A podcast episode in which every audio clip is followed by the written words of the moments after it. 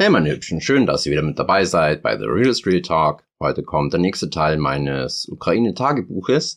Ich grüße Katzendave, ich grüße alle und seine starken Männer natürlich auch und alle, die mich kennen. Und ja, falls irgendwie Bohrgeräusche kommen, Störgeräusche, ja, wir haben Handwerker im Haus, also nicht wundern.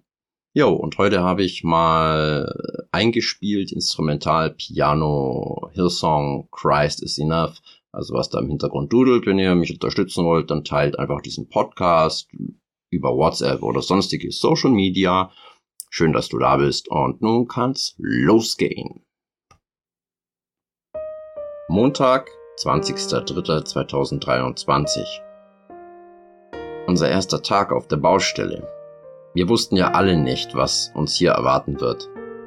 Das Gebäude, in welches das Haus das Waisenhaus ziehen soll, steht schon lange. Wir richten es komplett neu her. Also wir übernehmen einen kleinen Teil davon, eben so viel, wie wir inzwischen zu fünft innerhalb einer Woche übernehmen können. Ich bin dankbar für diese Gelegenheit, mit Glaubensbrüdern, für andere Brüder und Schwestern dieser Gemeinde eine Hilfe sein zu dürfen. Heute früh erlebten wir unseren ersten Bomben- oder Luftalarm. Irgendwie surreal, aber Angst kam in mir keine auf. Es ist schon komisch, wenn man von ukrainischen Soldaten kontrolliert wird, die man sonst nur aus den Nachrichten kennt. Heute wurden wir gleich bei zwei Checkpoints hintereinander angehalten.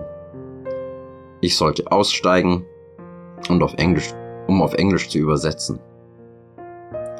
Da stehe ich plötzlich, ganz nah, den Soldaten gegenüber mit ihren geladenen AK-47. Aber sie sind sehr freundlich zu uns und danken für unseren Einsatz. Ich bin zum ersten Mal in meinem Leben in einem Land, in dem das Kriegsrecht gilt. Wir sind nicht versichert. Sollte uns irgendetwas passieren, auch wenn es in Anführungsstrichen nur ein Unfall auf der Baustelle wäre. Heute bin ich beinahe ein Stockwerk tief auf den Boden gefallen, als ich daneben getreten bin und eine komplette Rigipsplatte durchgebrochen und mit lauten Knall in das untere Stockwerk krachen hörte. Nochmal gut gegangen. Morgens waren wir in einem Jugendhaus und haben zwei LKW-Ladungen Krankenbetten und Matratzen abgeladen. Wir waren gut zehn Stunden unterwegs. Um 18 Uhr war Feierabend. Unsere Gastgeber Slavik und Tanja haben uns wieder ein üppiges Abendessen bereitet und auch unsere Lunchpakete waren echt ordentlich. So viel esse ich daheim nicht. Sie würden auch noch ihr letztes Hemd mit uns teilen und das angesichts des Krieges. Unser Land kann sich meiner Meinung nach einige Scheiben von diesen Menschen abschneiden im übertragenen Sinne natürlich. Am Ende des Tages kommt es doch überhaupt nicht darauf an, was wir nach außen hin darstellen, sondern wirklich Menschen zu sein. Ehrlich, offen, liebevoll. Mit der gesamten Offenheit und Vertrauen. Nichts voneinander verstecken. Nein, Schmarrn, nichts voreinander verstecken oder verheimlichen zu müssen. So, jetzt ruft das Bett. Morgen geht es weiter.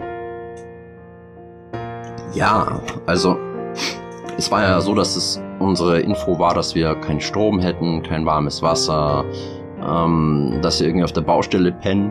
Und als wir dort ankamen, wir waren so überrascht, ja, dass da andere Christen uns den Wohnungs- und auch den Hausschlüssel überlassen, die uns nicht mal kennen.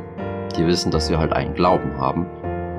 Und die haben wirklich uns so heftig versorgt. Wir haben auch noch Geld dort gelassen, aber ähm, wirklich eine ganz andere Haltung und ich bin einfach sehr dankbar dafür, weil das ist es ja. Nach außen hin können wir vieles darstellen. Das heißt, Kleider machen Leute. Ja, nach außen hin schon. Aber wir können teure Sachen haben, teure Autos fahren und innen drin total kaputt sein. Und darauf kommt es eben, finde ich, wirklich an, was ist innen drin. Und wenn es innen nicht passt, kann man was tun. Kann man Hilfe holen, ja, ich weiß, von was ich rede. Ähm, was ist mir da gerade noch aufgefallen? ja, diese Alarme, Mai, das sind Geräusche. Ähm, es sind eher die Stimmungen, die ich dort aufgenommen habe, die, die sehr bewegend waren. Und ja, ich möchte nochmal rüber. Ich weiß noch nicht, wie ich das mache, weil ich ja dann einen, meinen Verdienstausfall habe, aber ich möchte es irgendwie möglich machen. Ähm, ja, also ich bin einfach sehr dankbar, dass ich diese Gelegenheit hatte, das tun zu dürfen. Ich blätter hier gerade rum. Ihr bekommt dann in den nächsten Tagen den nächsten Teil. Nein, ich habe gar nichts mehr aufgeschrieben, weil ich bin nicht mehr zum Schreiben gekommen. Ich werde es dann einfach so erzählen. Ich habe ja zum Glück ein bisschen Videodokumentation gemacht. Na, erzähle ich euch so von den anderen Tagen. Was mich dort am meisten bewegt hat. Ja, es ist echt, es ist echt krass.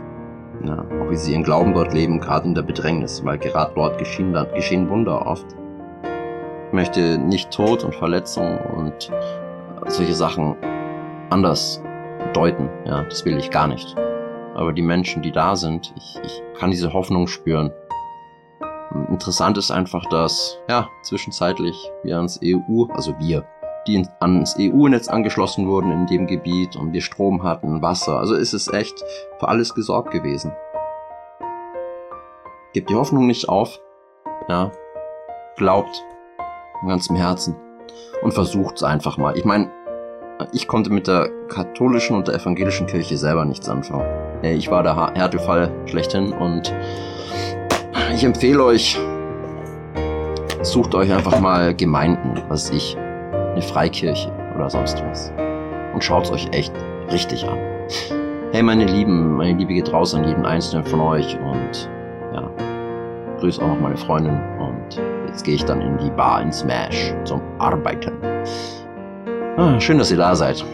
Bis dann, bleibt stabil, bleibt geschmeidig und wie immer, keep it real, euer Tobi.